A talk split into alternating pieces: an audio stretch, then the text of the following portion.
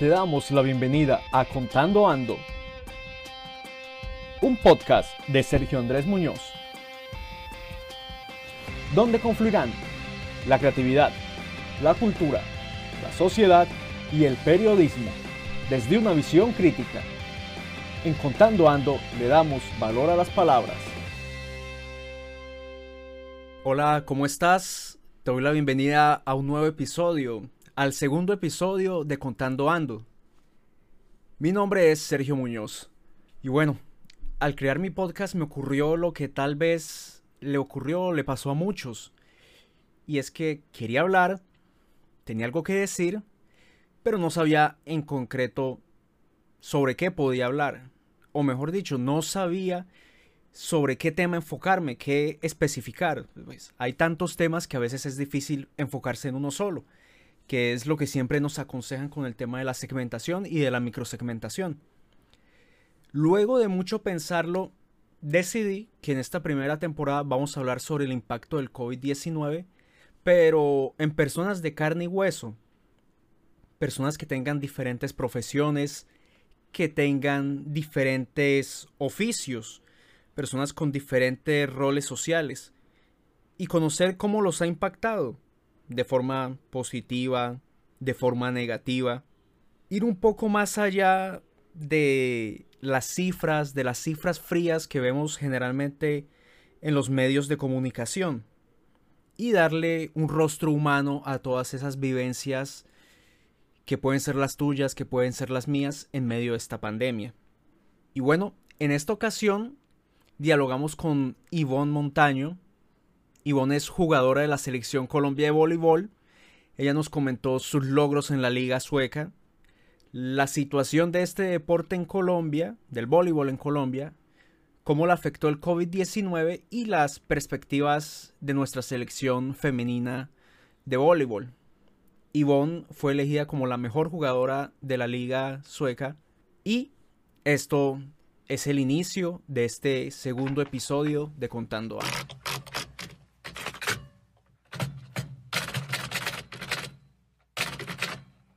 Coronavirus y voleibol. Las desventajas de ser invisible. Pandemia, confinamiento, distanciamiento, cuarentena. Te apuesto que esas son las palabras más repetidas, las que más has escuchado por cuenta del coronavirus. Nos afectó prácticamente en todos los ámbitos de nuestra vida social. Y bueno, el deporte no se escapó de esta pandemia. Pero pareciera que en el ámbito de la información deportiva existieran deportes de primera, de segunda y de tercera categoría. Eso tú lo puedes ver en los noticieros de los grandes medios de comunicación. ¿Sobre cuál es el primer tema que hablan? ¿Sobre qué se va la mayor parte de la parrilla en la programación deportiva de los noticieros? Sí, ya lo pensaste, en el fútbol. Y se deja de lado, pues, ese amplio mundo del deporte donde hay otras prácticas y disciplinas deportivas. El voleibol es uno de esos deportes de los que poco se habla aquí en el país, en Colombia. Tal vez esa invisibilidad sea reflejo del poco respaldo que recibe, empezando porque no tienen algo que es básico, una liga. No hay liga nacional de voleibol. Y para tener un mejor panorama de la situación del voleibol y también de cómo lo ha impactado el COVID-19, que es, por decirlo así, la línea que vamos a tocar en esta primera temporada, entrevistamos a Ivo Montaño que es jugadora de la selección femenina de voleibol de Colombia, como ya les mencioné anteriormente.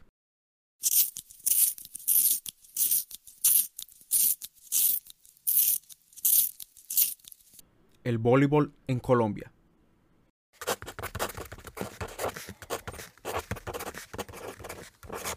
Bueno, pero antes de entrar en materia, hablemos un poquito, muy brevemente, de la historia del voleibol en Colombia. Lo primero es que el voleibol nació en Estados Unidos en 1895.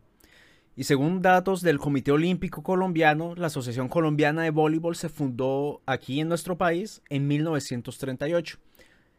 Y luego fue reconocida legalmente a través del Decreto Nacional 2216 de ese mismo año. Posteriormente, la Federación Colombiana de Voleibol vio la luz el 25 de marzo de 1955 que eso ya fue en vísperas del primer campeonato nacional de voleibol. Llegando al presente, Ivonne Montaño es hoy uno de nuestros referentes en el voleibol femenino.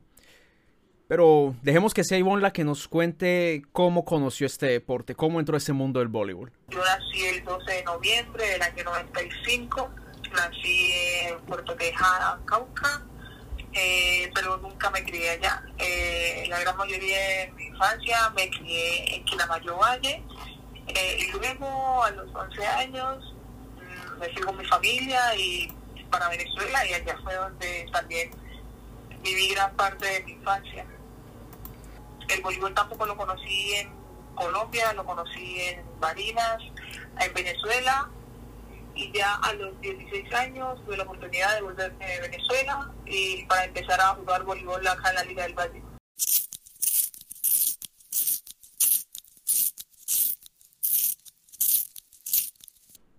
Talentos de exportación.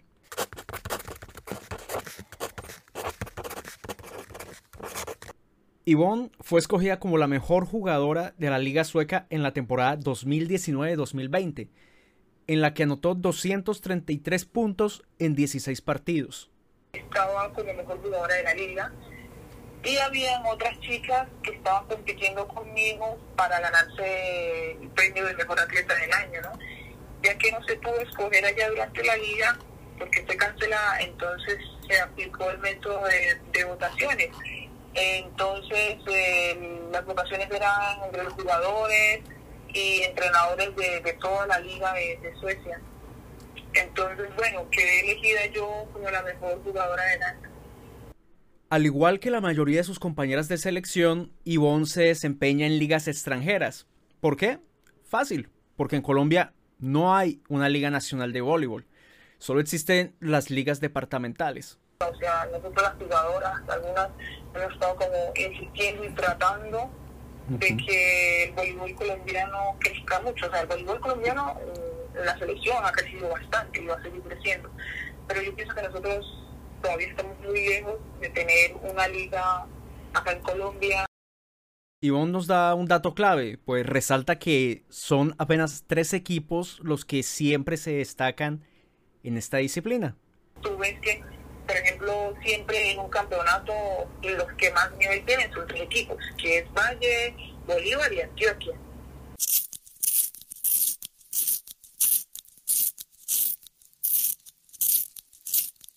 Voleibol, otra víctima del COVID.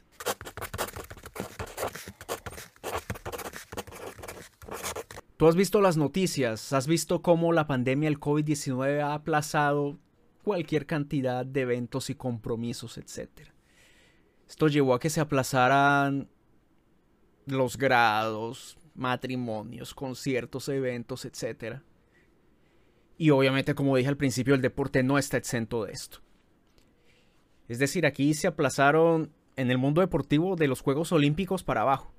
Y esto llevó también a que la Federación Internacional de Voleibol suspendiera sus competiciones, incluida la Liga de Naciones de Voleibol, cuyo inicio estaba más o menos programado para el 22 de mayo. Sumado a lo anterior, la Confederación Europea de Voleibol dio por finalizados sus torneos en ese continente, o sea, se acabaron. Pero bueno, ellos comunicaron algo como chévere y es que avisaron que independientemente de no poder finalizar la temporada en un comunicado, la Junta de esta Confederación Europea de Voleibol acordó asignar más del 80% del dinero del premio anticipado a los equipos en las tres copas que se juegan en ese continente. Los campeonatos nacionales, internacionales, como lo dices tú, y pienso que en las ligas eh, pues donde nos desarrollamos nosotras, que es Europa, pienso que no mucho, porque eh, sabemos que la pandemia llegó allá primero que acá en Colombia, ¿no? Entonces ellos ya están como saliendo de, de, contagios, saliendo un poquito de ese problema. Entonces nosotros ahorita acá en Colombia, las, pocas que estamos acá, que alcanzamos a llegar antes de que cerraran el aeropuerto, nos estamos preparando ya para volver al extranjero a jugar. La pretemporada de Ivonne arranca en septiembre, pero obviamente depende de la apertura de los aeropuertos para llegar a su destino. La liga sueca va a iniciar su competición con el Coliseo a puerta cerrada, hasta que la situación se normalice. Esto ya hemos visto que ha ocurrido en otros deportes, en otras ligas, están con este plan de contingencia. Y un dato muy bacano, un ejemplo solidario lo dieron las jugadoras de la selección española de voleibol. Ellas se propusieron recaudar 50 mil euros para los servicios sanitarios que hacen frente al coronavirus en su país. Una iniciativa muy chévere que ojalá se replicara y se ampliara muchísimo más.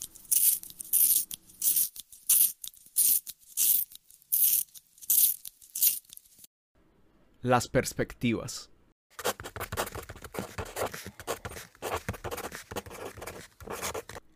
La selección femenina de voleibol tiene un futuro prometedor.